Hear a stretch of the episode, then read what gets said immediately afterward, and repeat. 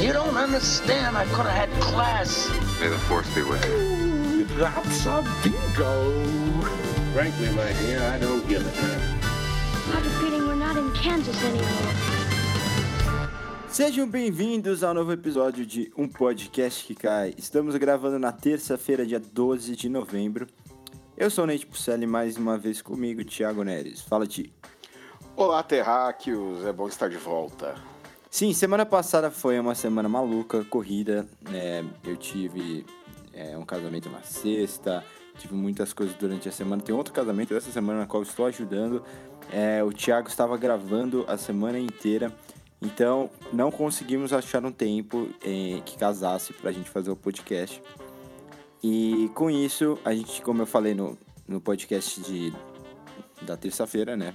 Que caiu, entrou hoje, terça-feira, mas vocês vão estar ouvindo na quinta, né? E eu falei que a gente dividiu a pauta. Se a gente falaria sobre alguns dos favoritos ao Oscar, e a gente falaria também sobre os nossos filmes favoritos da década de 2010, né? A década que está acabando. Então a gente vai jogar esse podcast sobre a década de 2010 para daqui a duas semanas e o, o do Oscar já está no ar para você ouvir. Hoje é terça-feira, para você que está ouvindo há dois dias atrás, né?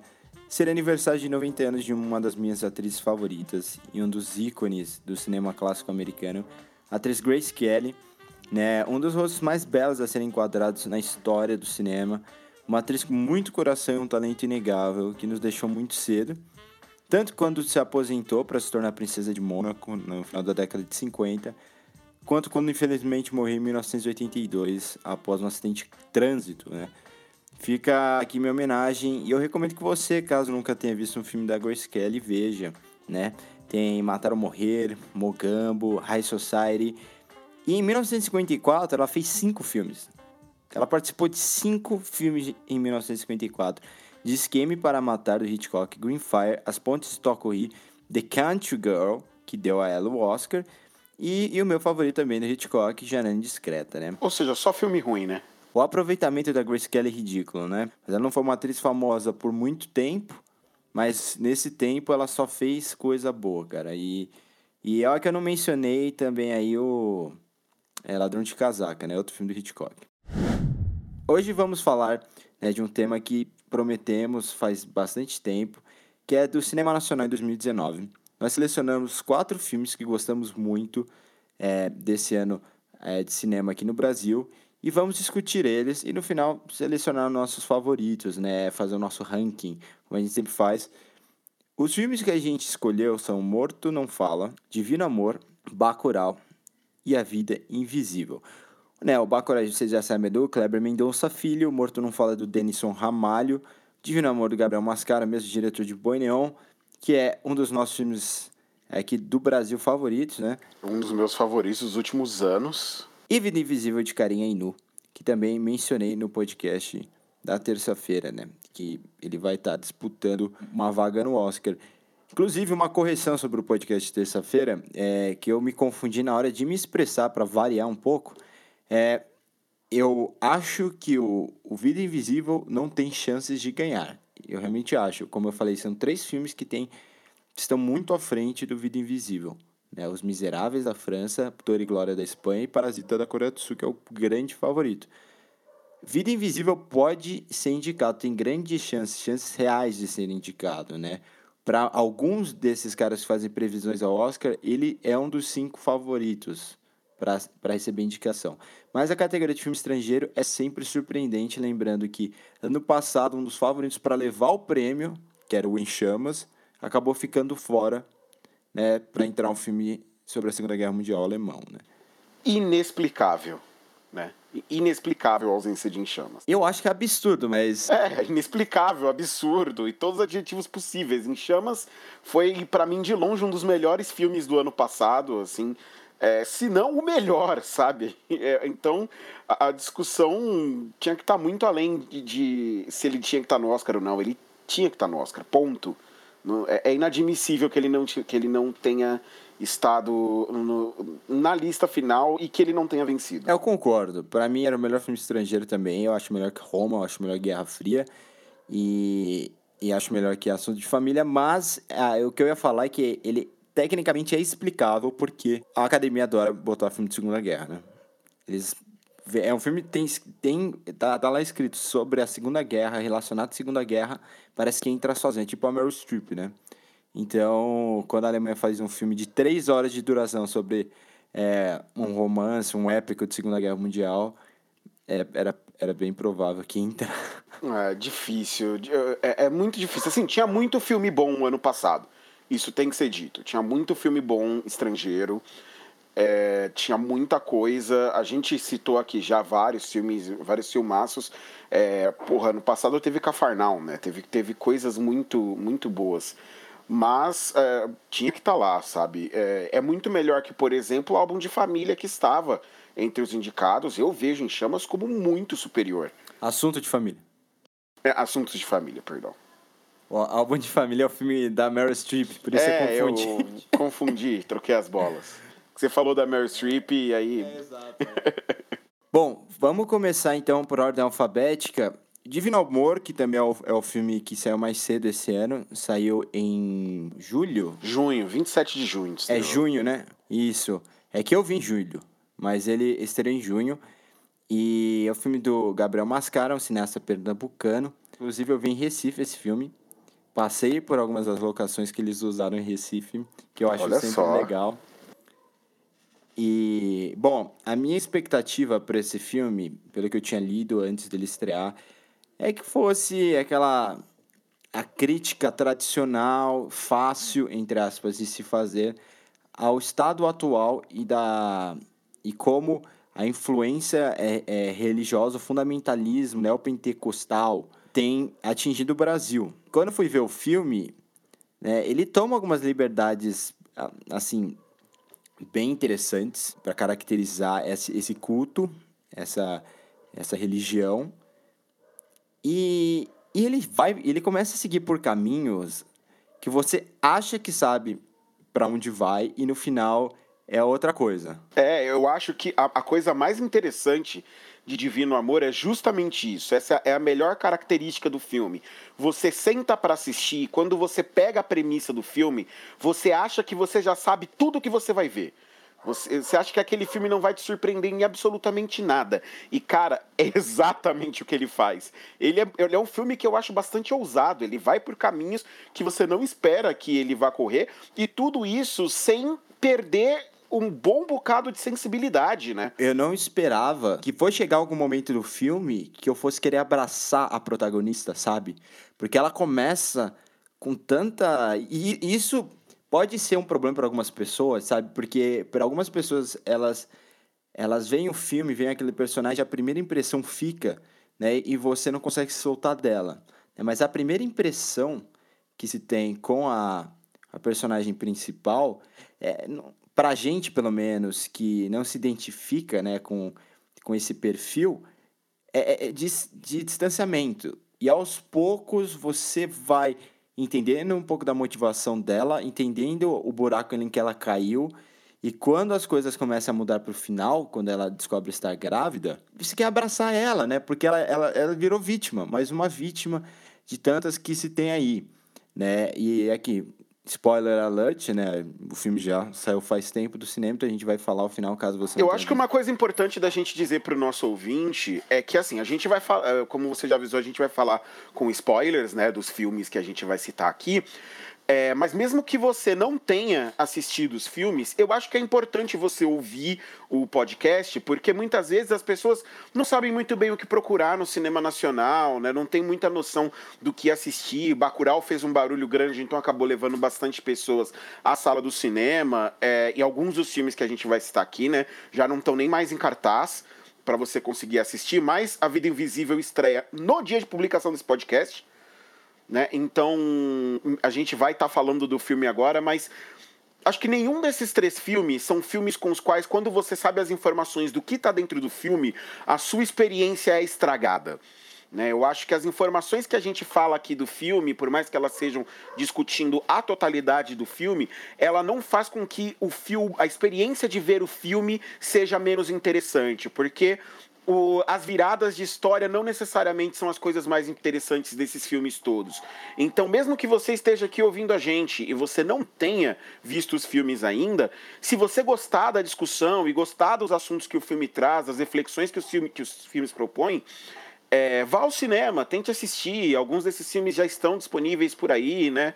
Vocês sabem aí como é que vocês podem tentar encontrar. Então, como eu falei, o Vida Invisível está prestes a estrear. E são três, são três, quatro filmes aí que a gente vai citar que são muito interessantes, então eu acho que vale a pena, mesmo que você não tenha assistido, ouvir o podcast. Se você quiser parar também, assistir os filmes e depois voltar, tá ótimo. Mas, sobretudo, vale muito a pena assistir esses filmes, porque dá uma boa noção para as pessoas do estado em que se encontra o cinema nacional e a maneira como a gente tem produzido aqui, que eu acho que é uma consciência que tem faltado muito para as pessoas nos últimos tempos. Sem dúvida. Vocês viram é, o tema do Enem, né? Democratização do cinema. Porque, para quem não acha que isso é urgente, é justamente a prova de que é urgente. As pessoas não, não entenderem a importância que a cultura, que a cultura nacional tem para o desenvolvimento da, da cidadania, para o de desenvolvimento da sociedade né, e das pessoas individualmente. Né? Eu costumo pensar que a educação ela vai te dar capacitação, né? mas é a cultura que vai formar a, a sua personalidade, formar a sua maneira de pensar. Né? Pelo menos foi assim que aconteceu comigo. Então, como uma pessoa que teve a vida mudada pelo acesso à cultura que não é para todos aqui, né? infelizmente, é, eu brigo por isso e eu defendo isso com unhas e dentes, né? E faço das palavras do Ti as minhas. Não vá ver só para apoiar, e veja porque é bom. Exatamente. Tem muita coisa que a gente produz aqui que é muito melhor do que comédias românticas 100% pasteurizadas vindas de Hollywood ou filmezinhos de terror que seguem sempre os mesmos padrões de jump scare. Tem muita coisa boa sendo produzida aqui, vale muito a pena assistir, gente. É, tem outros filmes que a gente poderia colocar. Por exemplo, tem No Coração do Mundo, né? Que é um filme do Gabriel Martins do Maurílio Martins. É, não, não gostei muito, não, mas é um filme que propõe uma reflexão, não é um filme ruim, é um filme interessante, um filme bem feito, né?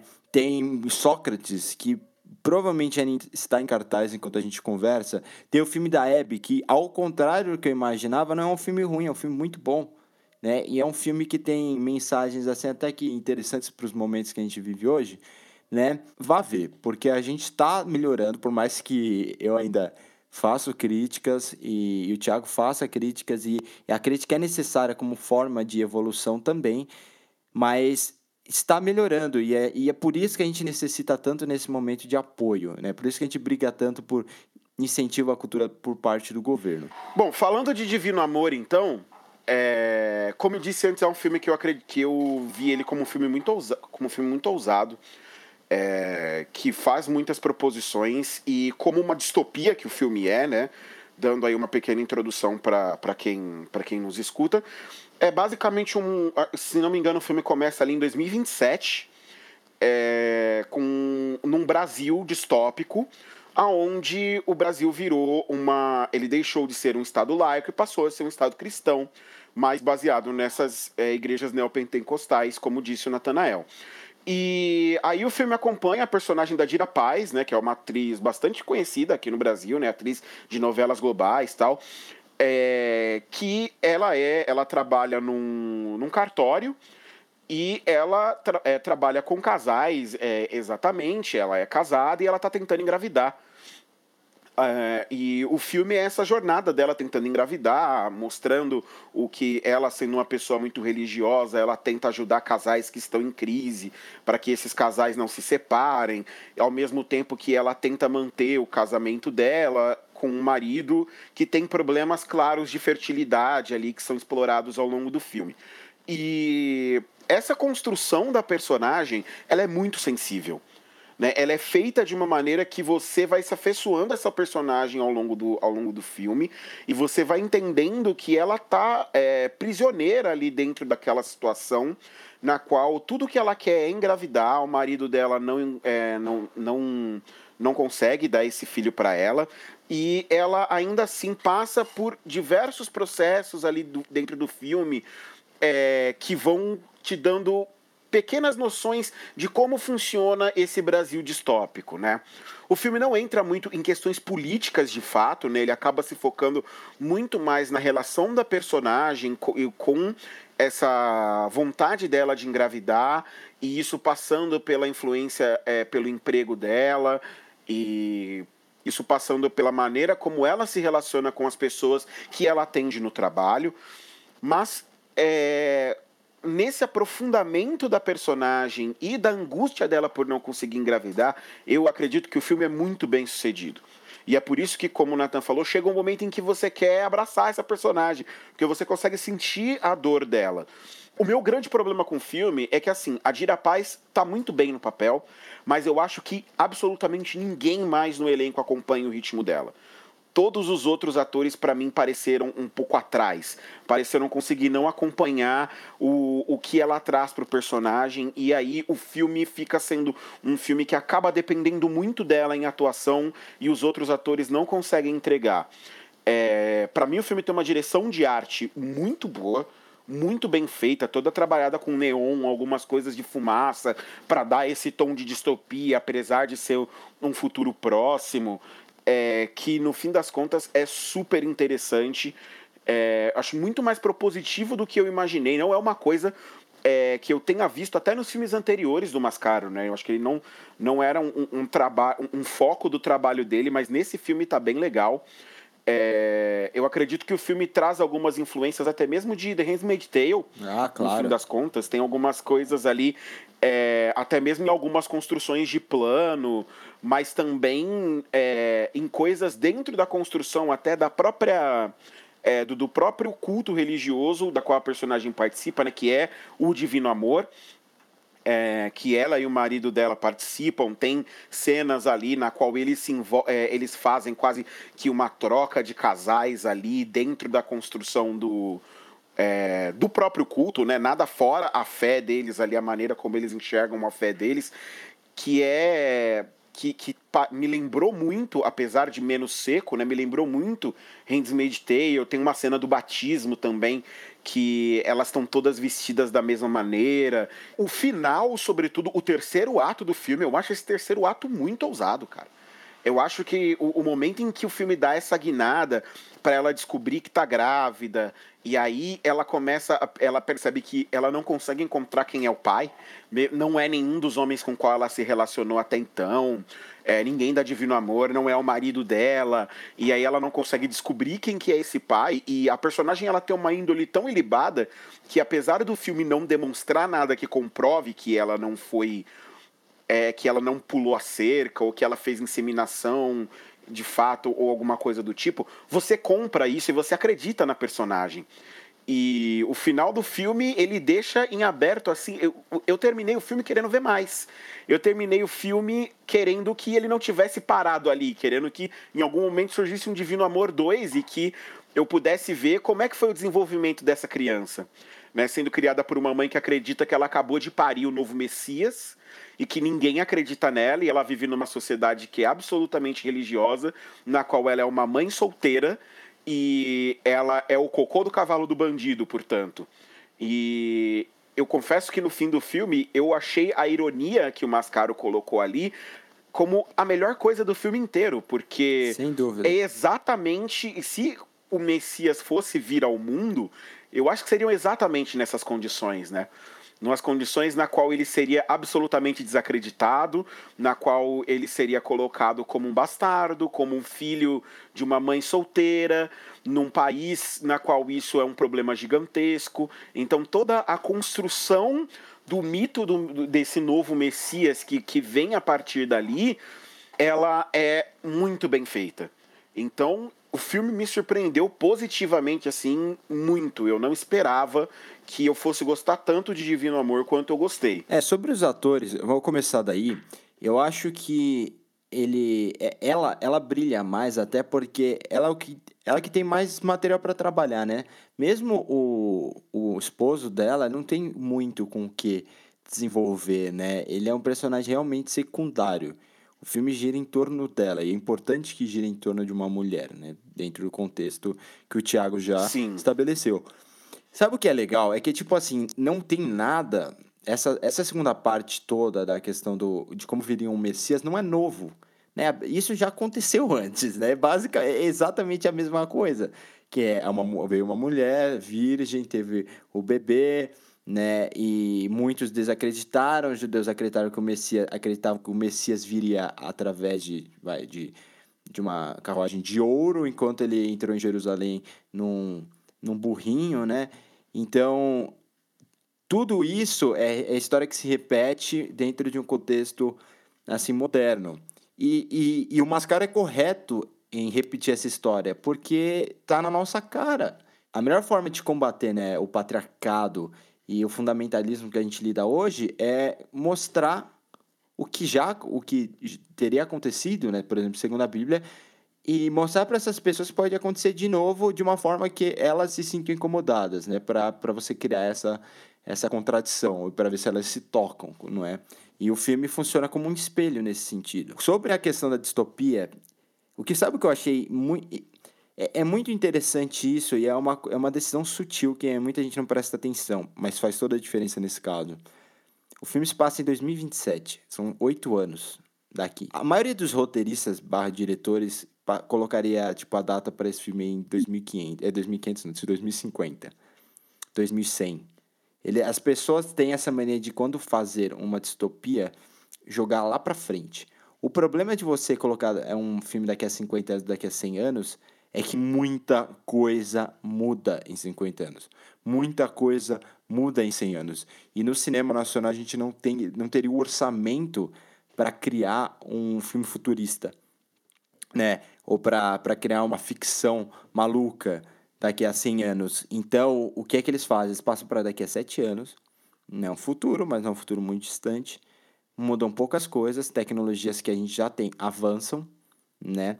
E você consegue, através dessa direção de arte minimalista, é, deixar claro que se passa num futuro, que as coisas evoluíram, mas não é nada é, muito além do que a gente já vive hoje. Então, eu vi gente frustrada porque o filme é uma distopia que não, não, não estabelece muitas regras, mas porque essas regras já estão estabelecidas hoje. Né? O filme, apesar de carregar o título de distopia, nada mais é do que um filme contemporâneo. Morto Não Fala é um filme de terror de Denison Ramalho, né? É um filme que, na verdade, saiu ano passado em vários festivais e ele só conseguiu estrear aqui no Brasil em circuito é, alternativo, né? Mas em circuito agora em setembro. E o filme é muito bom, me surpreendeu, é um filme de gênero total. E no momento ele, ele quer esconder que é um filme de gênero e a história segue é, o personagem do Daniel de Oliveira, que trabalha num, no IML aqui de São Paulo. O personagem dele se chama Stênio. Ele descobre que a esposa dele, com quem ele tem dois filhos, está traindo ele com o padeiro, uma padaria ali do bairro. E, e ele conversa com os mortos, basicamente. Né? Ele tem esse, esse dom, esse talento de conversar com os mortos que aparecem lá no, no IML. Um dia um morto, né, conta assim, um segredo para ele sobre um assassinato né, que é, teria acontecido. Esse morto é irmão de um traficante que foi traído pelo assistente, né? E por isso que esse irmão acabou morto, pela gangue rival. E aí o Stênio usa isso como uma forma de se vingar, né, da pessoa com quem a esposa está traindo, né, o padeiro. O que é que acontece? O traficante vai lá, acha que o padeiro foi quem denunciou o irmão, mata o padeiro, a, a esposa do Stênio tenta se meter e acaba morta também. O Stênio se sente culpado, só que não. E aí as coisas não funcionam tão bem porque o segredo de morto é segredo de morto, né? Você não pode sair contando ou espalhar ou mudar o que já aconteceu depois que o morto te conta algo. E aí o morto volta atrás dele. A esposa começa a assombrá-lo de todas as formas tentar amaldiçoá-lo. E o filme segue daí para diversos acontecimentos, como num filme de terror. É, eu também não esperava muita coisa. Eu vi alguém falar bem desse filme e aí eu fui assistir. E dos filmes que a gente de que a gente está comentando hoje, ele é com menor orçamento. E isso ficar claro no filme, você vê que se esse filme tivesse um orçamento maior, ele seria ainda melhor, porque os problemas dele são normalmente problemas de técnica, né, problemas de não, não temos o dinheiro necessário para fazer esse efeito aqui de visual ficar muito bom. Não, problemas de não temos dinheiro suficiente para fazer tudo em maquiagem, então vamos usar CGI. Também, também. É, os atores estão bem. Eu acho o Daniel Oliveira um pouco exagerado, né? E mas eu gosto demais da Bianca Comparato, cara. Eu também. Eu também. É, ela interpreta a Lara no filme. Ela ficou famosa por 3%, né?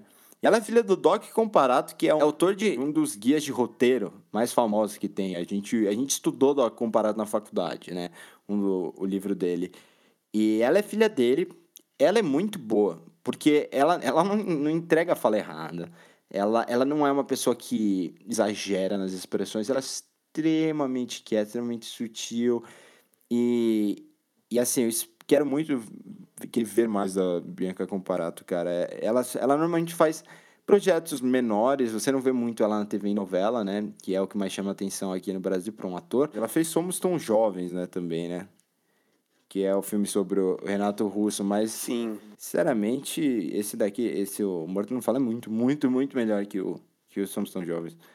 É, os atores estão bem. Sabe o que eu gostei desse filme? De como eles criam soluções é, visuais e fáceis de é, fáceis de produzir, de baixo orçamento, para criar aqueles obstáculos clássicos do filme de terror, sabe? Não foi normalmente o que você faria, né? É muito mais fácil você criar aquela situação do estou perturbando você enquanto você dorme, estou levantando aqui o cobertor, sabe, fecha a porta, aquela coisa meio atividade paranormal.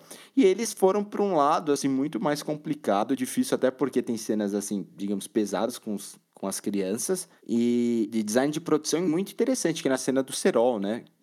É, eu achei legal de ver aquilo, cara. Sim, é uma coisa até que é difícil a gente ver é, no cinema nacional. Primeiro, filmes de terror, né? Não é já uma coisa tão comum. E o Denison Ramalho, ele é um diretor essencialmente de terror, né? A carreira dele, ela tá ligada a terror. Ele fez coisas de terror, sobretudo para TV. Agora, recentemente, ele fez muitos episódios de Carcereiros. Mas ele também já tinha feito Supermax, que é uma série bem de terror da Globo também. E aí no currículo dele ele tem direção de, de várias coisas relacionadas a terror. É, tudo feito é, aqui no Brasil mesmo.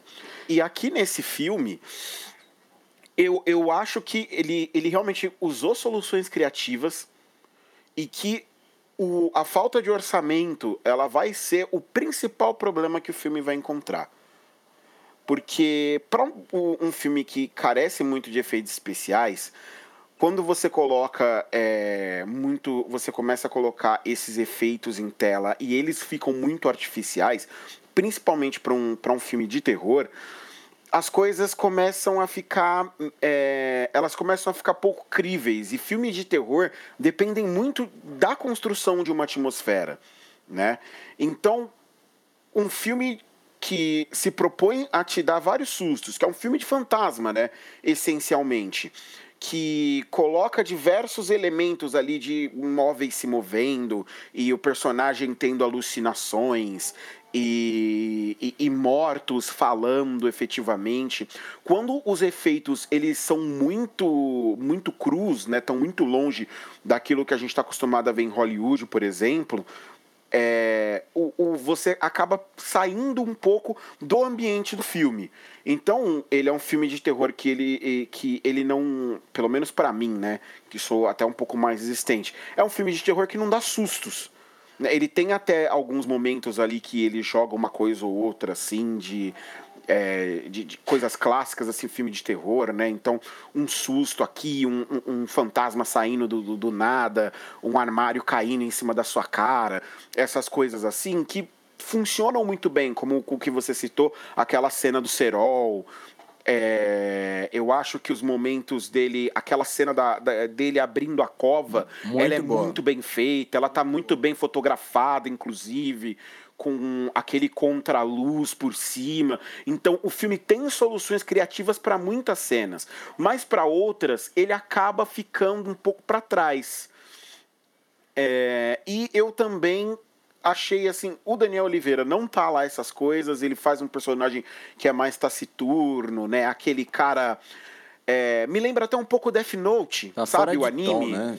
Tá... É, eu não sei se ele tá fora de tom, mas ele é um cara um pouco mais quieto, que tinha que ser um pouco mais introspectivo e que dependia muito, de, muito mais de expressões pro personagem funcionar do que das falas dele, né? E aí eu acho que ele não carrega tão bem, ele não consegue levar o personagem da mesma maneira. Mas eu acho que ele é compensado pelo elenco de apoio dele, porque as crianças estão muito bem. Eu acho que o menininho, inclusive, que faz o filho dele, o moleque tá super bem. Acho que ele entrega muito bem no papel. A Fabiola Nascimento, que faz a esposa dele, pra mim ela tá ótima no filme. Acho que ela funciona muito bem como vilã. E a Bianca Comparato também, ela, ela sabe tomar susto, né? Eu gosto dessas atrizes que sabem tomar Sim. susto, que sabem, é, que sabem sentir esse ambiente de terror dentro do filme e conseguem entregar na expressão do personagem o terror, né? Não, não é só quando tá gritando e saindo correndo pela casa que consegue entregar essa sensação que o filme tenta passar. Sim, eu, eu gosto que o nome da esposa do Stan é Odete. Odete é um nome incrível pra vilã, né? Odete, olha que nome... Opa, Odete Reutemann que o diga, Exato. né? Uma das grandes vilãs clássicas da TV brasileira. Sem dúvida. Então, Odete é, é um nome maravilhoso. Você fala Odete, eu, eu, eu lembro dele dele gritando assim com ela, com o fantasma dela, né? E eu acho só que o, o filme, ele, ele tem alguns... Umas coisinhas, assim, em questão de efeito, eu acho que eles podiam ainda ter feito prática. É, que nem a, a cena no final que a janela explode, eles fizeram com CGI. Por quê? Eu fiquei me perguntando, eu te juro que eu fiquei me perguntando por que eles, eles quebraram a janela com CGI. Não, não é, não é possível que eles, eles resolveram quebrar a janela com CGI. A não ser que foi uma decisão tomada na pós-produção, né? Só, só se for. Se chegou na edição ele falou, hum, vamos, vamos fazer isso, vamos estourar a janela aqui, vamos mudar um pouco esse final. É, a, minha, a minha cena favorita do filme é quando a, a Lara chega no, no NML e todo mundo acha que ela tá morta, só que o rosto dela tá normal. E aí você se pergunta por que o rosto dela tá normal, né? E, e aí você entende o porquê eles não puderam deixar os mortos falando é, com o rosto dos atores mesmo, né? Porque precisava de ter essa quebra no final em que a, a Lara ia chegar no IML, ela não está morta, ela tá, ela tá viva, só teve um, uma crise, digamos assim, já que ela, ela pegou o anel amaldiçoado da Odete e, e acaba parando lá. E ela acorda, e aí você descobre que ela não tá morta mesmo quando o, o colega do Stênio responde ela. É muito bom. Porque por um instante, a hora que ele responde ela, eu, eu, eu achei, eu falei, caralho, ele também fala com os mortos. Sim, e ferrou pro Stênio, que agora vão descobrir tudo. E me deu um arrepio, né, nessa cena, cara. E, e, é, e, é, e é legal como eles brincam. Eles, assim, o filme não quer, não é um trailer psicológico. Ele não tá te dizendo, olha, o Stênio que é louco. Normalmente é o contrário, né? A gente vê muito do. Você acha que ele tá amaldiçoado, e no final você descobre que não. Ele, ele é louco. Ah, não, o, o filme estabelece logo no começo que ele tá longe de ser louco, né? Porque a- as informações que os mortos dão pra ele, que é basicamente Batem. o que começa o filme, tudo bate com a realidade.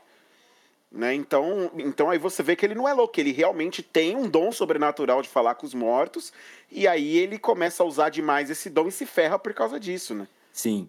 É muito legal, Morto Não Fala. Esse filme, como eu falei, ele é, ele é do ano passado, chegou só agora. É, não, não sei se já está disponível em, em streaming, mas com certeza é, on demand já deve estar. Então você consegue alugar esse filme. E eu re- realmente recomendo, porque ele é, ele é bem legal. O final não é o clichêzão, né? A gente esperava que o final, lógico, ele não vai, não vai ser felizes para sempre, porque esse personagem tem uma culpa muito grande. E se você, e se ele terminar com a mocinha que é a Lara, é, é uma mensagem errada passada pelo diretor, né? Mas eu imaginava que ele fosse matar. Eu tinha quase certeza que ele fosse matar. Eu gostei do que eles fizeram no final. Filho Invisível ou conhecido também como The é, Invisible Life of Eurydice Guzmão, né? Um, um título. Mara, eu, eu fiquei pensando muito porque eles não fizeram The Invisible Life em inglês e deixou o título completo pro português, A Vida Invisível de Eurídice Guzmão. Cara, eu fiquei feliz que eles fizeram isso. Eu fiquei feliz que o título foi resumido a Vida Invisível só. Porque a história não é só sobre Eurídice. Não é, mas no, no inglês o título é, é, é esse, The Invisible Life of Eurídice Guzmão. Que é engraçado É, de é o falar. mesmo título né? do livro, né, no fim das contas. Sim, eu queria saber porque eles tomaram essa decisão. E, assim, o filme não é sobre Eurídice, pra ser sincero. Ou quem, quem... Eu já- Vamos começar falando isso, a gente já explica. O Thiago vai conseguir co- colocar a trama melhor que eu, que eu, eu fico duas horas pra explicar a trama de filme, mas É, vamos lá. É, a Vida Invisível é um drama. Conta a história de duas irmãs, né? A Eurídice e a Guida. O filme é focado nas duas, começa ali com as duas e vai até o final é, abordando o relacionamento dessas duas irmãs. Elas vivem ali no Rio de Janeiro dos anos 50. Elas são filhas de imigrantes portugueses, né? Que vieram para o Brasil para ganhar a vida aqui. E elas são duas irmãs que se amam muito, que têm uma proximidade muito grande. São as duas muito jovens, né, no começo do filme, e o filme acompanha as duas pela vida inteira delas praticamente. E essas duas irmãs, elas são separadas porque em um dado momento a Guida, que é interpretada pela Julia Stockler, ela conhece um marinheiro grego se apaixona por esse marinheiro, né? Ela ainda sendo uma, uma menina muito jovem, e ela foge do país com esse marinheiro é, para viver um sonho de viver na Europa e ter uma vida livre ao lado desse cara que ela conheceu e que ela sequer fala a mesma língua. Né? Ela deixa a Eurídice para trás, que é interpretada pela Carol Duarte, e isso faz com que a Eurídice tenha que é, repensar a vida dela inteira, porque os pais dela, apavorados com a ideia de terem perdido a filha da maneira que perderam, se apressam para casar ela com o primeiro bom partido, né, entre aspas, que elas encontram que eles encontram pela frente e casam ela com Antenor, que é o personagem do Gregório do Vivier. E o filme daí em diante passa a acompanhar a vida dessas duas irmãs. A Guida, ela eventualmente retorna para o Brasil grávida, né, enorme de grávida, sem o marido que simplesmente abandonou ela e seguiu pelo mar é, com a vida dele. Ela tenta ali se, é, se reconciliar com a família, mas ela é muito duramente recebida pelos pais, né, que são muito conservadores, e o pai toca ela para fora de casa e faz com que ela é, desapareça, diz para ela que a irmã dela, que a Eurídice, ela foi aprovada para aquilo que sempre foi o sonho da Eurídice, né, que era para tocar num conservatório de Viena. de, de Viena, isso. Para tocar no conservatório de Viena, ela é- a Eurídice é pianista e ela tinha esse sonho e ela não viveu esse sonho, né? Foi forçada a, a casar. E, a- e aí o pai diz pra, pra Guida que ela conseguiu e que ela foi pra Viena só para que a Guida não tivesse mais contato com a irmã. E aí você tem uma situação onde ela é botada para fora de casa, ela passa a tentar sobreviver com as próprias forças no, ali na, naquele Rio de Janeiro do- dos anos 50. E essas duas irmãs que vivem na mesma cidade acham que estão separadas por um oceano, umas da outra, e passam a vida inteira tentando se reencontrar. E o filme é basicamente sobre a jornada dessas duas irmãs. E, cara, puta merda. Acho que, é- acho que essa é, é a primeira. É, é a, é a única, é a melhor maneira de resumir o filme. Puta merda.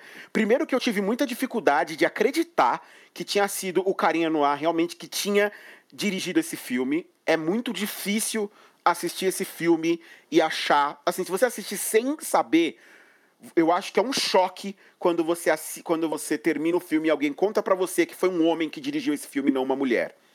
Porque esse filme é de uma sensibilidade, ele é de um cuidado com todos os temas que ele aborda para mostrar a vida dessas duas mulheres é, ao longo ali da, da história do Brasil se desenvolvendo ali numa sociedade conservadora e machista como é a sociedade brasileira E ele faz todo esse processo, todo o trajeto dessas mulheres, sem ficar batendo em clichê, sabe? É, sem ficar recorrendo a coisas que.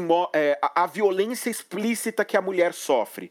Ele é muito mais sensível. Ele vai realmente para tocar no âmbito de como as mulheres são invisibilizadas realmente ao longo da vida delas. É, eu ouvi recentemente uma entrevista, e aí eu recomendo, inclusive, aos nossos ouvintes, o, existe um podcast da revista Piauí chamado Maria Vai com as Outras. É um podcast específico sobre mulher e mercado de trabalho, apresentado pela Branca Viana. E ela abriu uma exceção para poder entrevistar o Carinha no ar e conversar com ele sobre o filme, porque ela viu o filme e ficou maluca, achou o filme maravilhoso, e ela entrevistou ele e ela toca em todos esses assuntos, né? Ela fala sobre diversas partes ali, e a primeira pergunta que ela faz para ela é como você conseguiu fazer um filme tão sensível é, sendo homem, né? Como é que você conseguiu abordar tudo isso? E o que o Karim falou para ela foi que a primeira coisa é que o material de origem é, que ele teve nas mãos era maravilhoso. Né? Então ele diz que o livro em si era muito bom, mas ele destaca, inclusive, ao longo, das, ao longo da entrevista, algumas mudanças que ele fez para o filme, que eu acho que funcionaram até muito melhor do que, é, do que a trama do livro em si.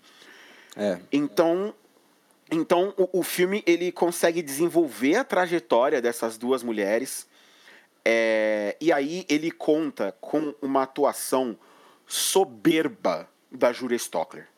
Ah, é. Porque assim, ela tá muito bem. Muito bem. Ela tá assim no meu top 3. E assim, tá certo que eu não vi muita coisa ainda, mas por enquanto ela tá no meu top 3 de melhores atuações do ano. O que ela faz como guida é, é, é assim, é fenomenal. E o filme depende muito dela, claro que depende também da Carol Duarte, mas o que ela faz ali no papel, cara, a, a forma como ela consegue traduzir a jornada da personagem dela sem, sem ser verborrágica, é, é, a forma como ela consegue agir dentro dos momentos de muita emoção pro filme, nossa, cara, é, é, é muito bom, é muito bem feito. É, é, a primeira coisa que eu, eu queria agradecer aos realizadores desse filme por me confundirem em três cenas. Porque guida, guida, guida, guida, aí no final os é, é, é spoiler alert, mas fazer o que, né? Na lápide tá escrito Margarida, aí eu fiquei duas horas tentando lembrar quem era Margarida, se Margarida era mãe da Guida, aí descobri que Guida é apelido de Margarida, então foi confuso enquanto eu estava assistindo o filme. Então, mas é, falando, vamos começar falando então dos atores. O primeiro ponto que é fundamental para a gente estabelecer os méritos desses atores é o casting. O Karim toma uma decisão muito, muito esperta ao caracterizar seus atores. Quando ele, ele escolhe a Julia Stockler e a Carol Duarte. Elas, se, elas têm uma semelhança, né? Você compra, sem dúvida, que elas são irmãs. A Carol Duarte é bem alta, e a Julia Stockler é bem baixinha. A Carol Duarte se casa com um cara baixinho. Então, adivinha o que acontece? Ela tá sempre fora de quadro. Isso é uma coisa sutil, mas tão bem feita para mostrar como ela é é deixada de lado, é como se ela fosse invisível mesmo, ela tá presente. O objetivo do filme não é não é questionar é, a toxicidade masculina a partir de abuso, né? Mas questionar uma coisa é que está estabelecida na nossa sociedade e que às vezes é mais forte que a nossa própria consciência, né? Que é essa raiz patriarcal. É, a cultura patriarcal em cultura. si, né? Uma cultura de uma sociedade que invisibiliza mulheres. Exatamente isso. Então, é, quando eles cortam a cabeça dela do quadro, não é porque o enquadramento é errado, é porque esse é o objetivo mesmo. E se, a, se fosse escolhida uma atriz mais baixa, você perderia muito dessa estética que se, se estabeleceu durante todo o filme. Né? Eu, particularmente, não gosto é, do, do Vivier assim, no, nesse papel, porque eu acho que ele é um pouco bobo demais. O objetivo do Caim era um cara mais bobão. Mas eu acho que ele é um pouco bobo demais, até porque ele tem uma bagagem muito cômica. É, então, em, eu acho que por ele ter essa bagagem cômica, eu não consegui comprar o que ele realmente, o que ele estava dizendo e muitas vezes, sabe? Não como uma ameaça, porque o objetivo dele não é ser uma ameaça, mas é, é simplesmente ser um, aquele marido que vai esconder coisas da mulher e vai conseguir manter escondido. Ele parece tão bobo que a impressão é que ele não vai conseguir manter e no final a gente descobre que ele conseguiu. Então, para mim, isso foi um problema. É, eu não, ti, é, eu não tive esse mesmo incômodo, muito pelo contrário. Eu acho que o, que o Gregório funcionou muito bem no papel, justamente por parecer esse cara mais bobão, né? Por ser esse cara mais goofy porque essa aparência inofensiva dele e essa até em dados momentos do filme quando mostra que no relacionamento dos dois é, é a a, que no relacionamento dos dois, a Eurídice tem até mesmo um, uma certa malemolência para conseguir controlar ele, né? E conseguir Sim. levar ele no bico e para levar ele a fazer as coisas que ela quer. Eu acho que no fim das contas é muito interessante que o personagem seja assim, porque reforça ainda mais que o problema e aquilo que invisibiliza a personagem, aquilo que a impede de ir atrás dos seus sonhos, não está no personagem especificamente, não está no marido dela. Né, que está fora, que é muito mais a pressão social e a maneira como a sociedade se estrutura que faz com que isso aconteça. E não que isso vá diretamente para é, é, um personagem específico. Né? Isso, isso é representado em diversos personagens. Todo personagem masculino que aparece ao longo do filme, em algum momento ele é agente dessa sociedade machista, mas ele não é colocado como uma figura grande vilanesca. Sabe, é, eu acho que o filme ele vai muito bem por isso e a escolha do Gregório, é, para mim, ela, ela, é mais, ela é mais funcional até nesse sentido. Ah, não, eu acho ela totalmente funcional por causa do tamanho dele, por causa do aspecto físico dele, né? E, e eu compro que ele ser uma pessoa com que os pais da Euridice gostariam que ela casasse. Mas eu acho que ele só passa um pouco do limite. Eu acho que ele é um bobão até demais, a ponto de que, eh, sabe, é justamente o que a gente falou. Ela, meio que, eu sei que ela não vai se intrometer na vida dele, até porque a Eurídice, ela é até mais convencional que a Guida, né, na forma de pensar. Ela é a boa filha, né? Ela é, a, ela é, a, boa filha, aquela que respeita o, os comandos dos pais, que segue a cartilha à risca, enquanto a, a, Guida é o exato oposto, né? Ela é aquela que é. faz e acontece, ela é aquela a, a, a, filha pródiga. Sim, a Guida está um pouco à frente do tempo dela, né? Ela tem cara de ser uma, uma menina que cresceu nos anos 60, né? Com a, com, com a ascensão da contracultura. Já Eurídice é a típica é, dona de casa da década de 50, ela tem um sonho, mas ela não desconta isso no marido ou nos pais, ela desconta isso nela. Ela acaba sofrendo com isso como num melodrama, e o filme é um melodrama, como diria o Karim, tropical. E, e realmente é, esses personagens sofrem forças das quais eles não conseguem sair, né? Forças da sociedade, forças de, de que nascem em questões sociais, né? E voltando ao casting, a Guida, que é interpretada pela Julie Stockler, é, ela é baixinha, né? Então você tem a, a sensação, quando ela está grávida, de quão vulnerável ela está. É absurdo. Assim, quando você vê ela grávida, o Thiago falou certo, ela está gigante. Ela está explodindo de grávida, né? Como ela está explodindo. E, e, esse é o objetivo, para você mostrar quão frágil essa mulher, entendeu? O, que ela está carregando. E que apesar de toda essa fragilidade, ainda assim ela é expulsa pelo pai, né? Sim, esse é por isso que é importante essa caracterização. Porque na cena que o pai é, expulsa ela de casa, ela não está carregando só o filho dela, né? Ela está carregando as dores de um pai que rejeitou ela, de um é, namorado que mandou ela embora para ficar com outras, de, do abandono, e agora a consequência disso é só ela que carrega. Né? Então é importante o casting dessa personagem, é, dessa atriz, nesse papel, para te dar esse efeito, entendeu? E, novamente, belo trabalho de, é, de caracterização de cenário, de época, de figurino, que ajuda a compor é, essas personalidades distintas, ainda que, é, que próximas por serem da mesma família, da Eurídice e da Guida.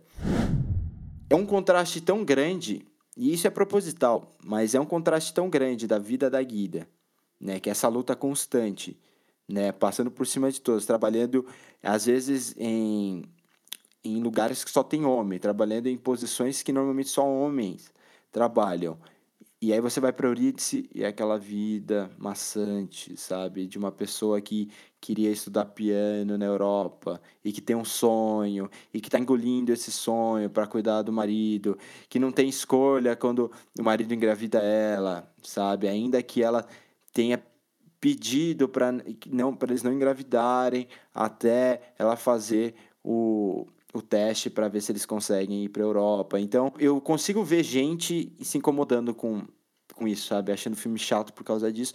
Mas você tem que entender o gênero. É um melodrama, é um filme que tem influência do Douglas Sirk, é um filme que tem influência do Todd Haynes, que são dois diretores é, clássicos de melodrama. O Todd Haynes é, é contemporâneo nosso, né? Ele fez filmes como Carol, como é, Longe do Paraíso.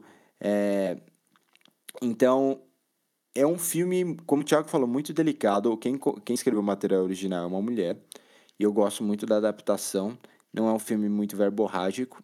E, e tem uma sequência muito linda no final. Muito triste, mas muito linda. Depois que a Eurídice descobre né, que, a, que a Guida teria morrido. E, e ela basicamente queima né, é, a, os, eu acho que os pertences da irmã, né? Que ela tinha da irmã, eu acredito. E, e queima também o piano né? E o piano para para Eurídice tinha guardava muito das recordações da Guida, né? De quando ela, ela tocava o piano para a Guida poder dar aquela escapada, né? E a Guida adorava ouvir Eurídice é, tocar, então é uma cena muito forte de você ver, né? Sim, eu, eu quero falar, eu quero falar inclusive dessa cena porque ela é muito impactante. Né? Você vê que ali quando ela descobre que ela acha, né, que a irmã morreu, ela, é, ela uma parte muito importante dela morre junto. Né? Principalmente pela forma como foi, por ela descobrir que a irmã estava viva, que estava próxima dela e que ela foi privada de ver essa irmã. Então ali é um momento de, de, de catarse da personagem e, e aí o filme avança para uma parte que, que eu confesso que quando começou eu achei que foi a parte do filme que eu falei, tá, isso aqui tá too much. Aqui eu acho que, que o Karim passou um pouco da necessidade e ele fez esse epílogo é, só para poder encaixar a Fernanda Montenegro no filme. Que é aquela parte já final do filme, né? Onde mostra a Eurídice já idosa, né? E aí sai a, a Carol Duarte de cena e entra a Fernanda Montenegro no papel. Aí eu, eu achei, puta, ele só colocou isso aqui para encaixar ela, vai ser um epílogo curtinho que não vai acrescentar em nada ao filme. Só que eu esqueci de quem que a gente estava falando, né, cara? Eu esqueci que a gente tá falando da Fernanda Montenegro. E essa mulher, ela tem uma presença em tela, ela tem um magnetismo quando você coloca a câmera na cara dela ali, que não é um negócio normal. Então, esses últimos minutos de filme, onde o filme entra num epílogo, e aí você vê o, o, o que, que, se sucedeu da vida dela, né? Você vê os filhos, os netos, o filme volta, é, ele dá um salto no tempo e volta para o dia da morte do Antenor. Né? O dia do enterro do Antenor. E aí eles estão em família, né? Com todos os netos, os filhos dela é, na casa, ela já muito idosa, até um bocado debilitada é, ali lidando né, com aquele momento de luto, aquele momento estranho depois de um, depois de um velório, onde a família toda está reunida para comer junto e ninguém tá aquela aquela situação onde as pessoas não estão mais chorando desesperadamente, mas ao mesmo tempo tá aquele momento de em que todo mundo está processando o que aconteceu. E aí... pensando, né, no lembrando alguns momentos algumas características do, do é, pai. É, né? ela menciona a maneira como ele gost... como o Antenor falava sobre cuidar das plantas. E aí vem o, o, eles mexem nas coisas do Antenor e encontram as cartas que a Guida escreveu para Eurídice durante a vida inteira. E aí, cara, aí é o momento que o filme te derruba de novo, sabe? É o momento onde onde a Fernanda Montenegro mostra toda a capacidade de sutileza dela ao, ainda aos 90 anos de idade e mostra o, o, o, o reencontro dela com essas informações é, e com tudo aquilo que, que a irmã dela tinha mandado para ela. Eu confesso que eu achei que ela fosse infartar quando ela visse as cartas. Eu achei que ela fosse, sei lá, passar muito mal e, e morrer, e o filme terminaria com essa, com essa nota super tristonha, mas não. O filme continua muito sensível e continua é, tendo muito cuidado ao lidar com, com, com a conexão dessas duas irmãs, mesmo tanto tempo depois, e mostrando ela indo atrás do passado dessa irmã, tentando encontrar a irmã ainda de alguma maneira para descobrir que aí realmente a irmã já tinha falecido, mas que tinha deixado os seus descendentes pelo mundo. É, e de alguma maneira ela conseguiu é, reencontrar esse passado dela que ela havia queimado junto com todos aqueles pertences antes, né? Então é, é um filme que, que tem um final até que é muito poético e que consegue fazer uma, uma reflexão muito profunda e muito intimista dessas duas personagens que ele trabalha. É, o que eu acho fundamental nesse epílogo é você ver a agora a Eurídice velha, com 80 anos, 85, não interessa, sabe? É, o... Por quê? Porque às vezes a gente olha para nossa avó ou para aquela senhorinha na rua, né? E a gente acha que porque elas viveram numa época em que você aprendia e que todo mundo falava para você que você tem que, é, tem que deixar a comida pronta para o seu marido, que você tem que ir lá e passar roupa e que você tem que respeitar a decisão dele porque ele é o homem da casa, essa pessoa não sofreu com isso, né? Então, vim, visto a, história da Eurídice, o quanto ela teve que engolir e ela sofreu, né? E o quanto ela abriu mão, quando ela queimou o passado e o futuro dela, é, você percebe que não, essas pessoas sofreram do mesmo jeito. É só uma questão de é, você olhando para você olhando para ela, você fala, cara, essa mulher é minha avó. Exato. Sabe, de alguma maneira, ela me lembra minha avó. Ela tem, ela viveu uma vida que não deve ter sido tão diferente do que a minha avó viveu. Exatamente, e é por isso que eu acho tão importante, porque é pra gente é, que vive nos tempos de hoje, é, a, a, gente não tem às vezes essa noção, sabe? Que tal, é, é até pior, porque essas pessoas elas, elas foram tão é, como assim, modeladas a pensar dessa forma e agir dessa forma, né? Que, que não, não tinha como sair já, virou, foi uma, é uma lavagem cerebral, sabe? Por mais que na época não, é, não, não, não se possa dizer que era alguma coisa é, voluntária do sentido de eu tenho noção do que eu estou causando, mas é algo que estava enraizado. Né? Então você fazia porque é tradição, porque é cultura, ninguém questiona, mas se você levanta para tentar se manifestar, você é colocado de volta no seu lugar. Então é, é, é fundamental a gente ter essa noção e ver o, a passagem de tempo e ver essa mulher idosa e a gente olhar para ela e ver que ela sofreu e que não é porque ela pensa de uma forma diferente que ela é diferente das mulheres de hoje em dia, né? Então, é, é isso que eu. Que eu e, e, e o que me chama a atenção, Tiago, de novo, o que você falou no começo. Como que isso foi dirigido por um homem, né? O Carinho é um trabalho fundamental. Ele tinha feito outros filmes muito sensíveis, né? Que nem é, Celso Sueli, né? E mas chega no final e você se questiona mesmo assim, é isso é isso tem a sensibilidade feminina, né? Que por isso que me lembra tanto Todd Haynes, né, que é um outro cara, um homem, né, que faz melodramas, só que ele tem uma sensibilidade que você se você não souber que é ele, você fala que não foi um homem que fez, né? E isso é bom, né? Eu gosto disso, eu gosto que é, que homens não se limitem a pensar e criar narrativas com específicas de uma maneira específica porque eles são homens, né? Mas abrir a caixinha e deixar o sentimento fluir, né? E para isso você tem que ouvir antes, né? É, é, é, o fundamental. Antes de você fazer um filme desse, você tem que aprender a ouvir as histórias que precisam ser contadas, né? E aí usar a voz dessas pessoas que não tiveram uma voz antes para para manifestar essas histórias. Temos duas questões aqui, Ti, e vamos, vamos para do Oscar primeiro. Se você tivesse escolher um desses filmes, aí eu incluo Bacurau, um desses quatro filmes para representar o Brasil no Oscar, qual seria a sua escolha? Ah, seria A Vida Invisível. Seria A Vida Invisível. É... Eu gosto muito de Bacurau, mas de todos esses filmes que a gente debateu aqui, eu acho que o único que vai ficar aí e vai deve aparecer aí quando a gente fizer o, o, podcast falando dos melhores filmes do ano, de todos esses, o que deve ter uma chance boa de ainda estar na, no, no, nos meus 10 filmes ali, deve ser realmente A Vida Invisível. Eu acho que ele está realmente um degrau acima dos demais e ele é apesar de Bacurau ser um filme muito importante e de, e de, de alguma maneira todos esses filmes que a gente discutiu aqui eles façam discussões importantes para a nossa sociedade atual, eu acho que A Vida Invisível é o que faz isso melhor e é o que faz isso de maneira mais sensível. Então, para mim, para mim é A Vida Invisível.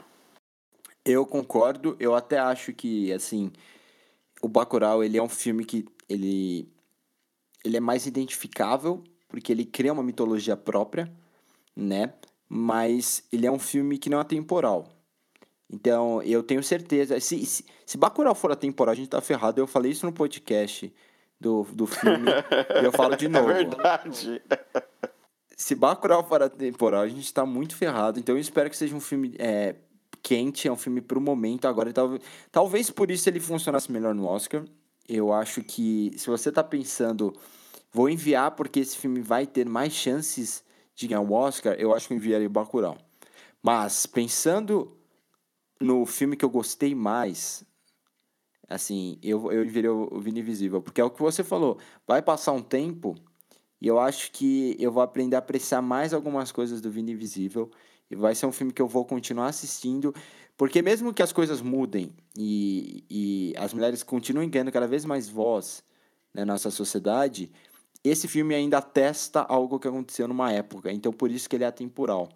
Né? É, ele, ele, é, ele é, de certa maneira, um retrato histórico. Né? Ele mostra o, como era a vida das pessoas num determinado, numa determinada época aqui no Brasil. E, e isso dá um, um caráter de atemporalidade ao filme, realmente, que, que coloca ele numa posição diferente em relação aos demais. Bom, como você ranqueia esses quatro filmes, então? Bom, eu acho que não vai ser surpresa para ninguém se eu disser que o meu favorito é A Vida Invisível. É, ele, ele para mim é o, o, o, melhor filme nacional do ano. Ele realmente ele merece estar tá aí nessa disputa do, do Oscar. Eu espero realmente que consiga uma indicação não por ele ser favorito, eu acho que ele não tem muita chance de competir contra filmes como Parasita, por exemplo. Ele não deve, não deve ter muita chance de vencer a estatueta em si, mas porque o, o, o filme entrando, ele entrar nessa lista dos indicados ao Oscar de melhor filme estrangeiro, vai fazer com que as pessoas corram para o cinema para assistir. E se tem um filme que merece ser assistido a essa altura do campeonato, e Bacurau já fez esse caminho, né, já foi bem assistido, já foi um sucesso de bilheteria para os padrões do filme, dos filmes nacionais. A Vida Invisível merece muito também que isso aconteça. Merece muito que as pessoas vão ao cinema para ver essa história e para ver um, um filme de um melodrama com, eu acho que com uma, uma capacidade de emocionar tão grande quanto tinha um outro filme da Fernanda Montenegro, Central do Brasil, que até hoje é muito lembrado pelas pessoas justamente por ter chegado até o Oscar. É, e foi o último filme brasileiro a ser indicado ao Oscar de filme estrangeiro, de filme que agora é filme internacional, né? É, mas a gente, te, a gente teve Menino e o Mundo, né, como mas foi animação. É, acho e é, filme drama, é, filme de, é, ficção não teve mesmo, né? A, a gente é, teve, teve fora, né? Teve documentário, né? Teve o Sal da Terra e teve Menino e o Mundo como animação também competindo, é mais de filme, é, de filme ficção a gente realmente não teve. Então, para mim, é A Vida Invisível, o melhor filme nacional do ano. Meu segundo lugar é, fica com Bacurau, porque aí eu vejo ele realmente como, como mais robusto, como um filme que tem muito conteúdo para você, tanto que a gente fez um cast inteiro só sobre ele, né, para ser debatido. É, em terceiro vem Divino Amor, que foi uma grata surpresa ali. Eu, é, eu não esperava gostar tanto, apesar de ter adorado o trabalho anterior do, do Mascaras, né, o Boi Neon, que a gente falou aqui. Que, pelo amor de Deus, gente, vão ver Boi Neon, por favor, é muito bom, é um puta filme. É, e aí, seguido de, de Morto Não Fala, que apesar de estar tá em último lugar, é um filme muito divertido, como eu já falei antes, que eu acho que vocês deveriam com certeza tentar assistir. É, só mencionar essa questão do Oscar, é, sabe o que é chato? É que o filme que no Lixo Extraordinário, que foi indicado a documentário em 2011, se eu não me engano... É verdade, teve Lixo ele... Extraordinário. Bom filme também, gente, por favor. Bom filme, só que ele é dirigido por uma, por uma britânica. Aí você pega o Sal da Terra, que é sobre o brasileiro Sebastião Salgado, e é dirigido pelo Vin Wenders, que é alemão. Né? Então, é, eu, tô, eu fico meio de saco cheio disso. Ah, o, o, único filme brasileiro a ganhar o Oscar de melhor filme estrangeiro foi o Feu Negro. E, e, o filme foi meio que. É, a, a, estatueta ficou no nome da França porque o diretor era francês, sabe? Então, então por favor, é, tá, vamos. É, eu quero ver filmes brasileiros, né, indicados. E com diretores brasileiros, é, por favor. É, a, a, minha lista não, não, muda muito, eu só, eu só vou inverter Divino Amor com Bacurau. Eu acho que o, a narrativa de Bacurau eu acho mais difícil, e eu aprecio demais a criatividade que eles tiveram. Mas no final do dia, eu, eu, eu fui mais impactado é, pelo Divino Amor e do que eu fui pelo Bacurau, cara. E, e, tipo, eu gostei muito de Bacurau, eu já falei isso. E só que tem eu acho que eu consigo expressar exatamente o que eu sinto quando eu falo. O Bacurau é um filme que eu admiro. Para mim é muito racional. Eu olho o Bacurau, eu admiro. Mas de Divino Amor é um filme que eu aprecio, entendeu? E, e para mim, Vida Invisível primeiro também não, não, não, se discute muito, sabe? Eu gostei muito é, do, do, do, que eu tava vendo. De novo, questionamentos que eu tive, problemas que eu tive, são no final do dia são mais questões de de decisão estética e de decisão narrativa que, lógico, eu faria diferente, assim como o Thiago faria diferente, como qualquer outro diretor, qualquer outra pessoa que trabalha é, com a parte criativa faria diferente, né? E por isso que é um filme do Carinha Inu e não um filme meu. mas mas é, são mais essas questões, né? mais os problemas assim que eu, que eu tive com o filme. E, e eu fico muito feliz que num ano tão difícil para a cultura e para o cinema nacional, a gente tenha outro, não só esses quatro, mas filmes que a gente vai se lembrar. Né? E eu espero que 2019 seja um ano é, que deixe, que determine um tom, né? um tom a ser seguido para o cinema nacional nos próximos anos. Ti, muito obrigado mais uma vez. Você que está ouvindo, não esquece de seguir a gente no seu agregador de preferência. Nós já divulgamos o calendário das próximos, dos próximos episódios. Tem muita coisa legal até o final do ano. Vocês não têm ideia, agora é, é surtado até o final do ano, só coisa muito legal de discutir. É, siga a gente no Instagram e no Twitter, arroba pra mim e arroba Thiagodzilla pro ti. É, e não esquece que o podcast Cai é produzido pela Endofilmes, produtora cultural baseada em São Paulo. Dá uma olhadinha no site www.endofilmes.com.br para saber mais sobre o que a gente faz, tá? Até semana que vem, Ti, e ótima semana aí pra você. Pra você também, Nate. Até semana que vem, pessoal. E vejam filmes brasileiros sempre. Valeu!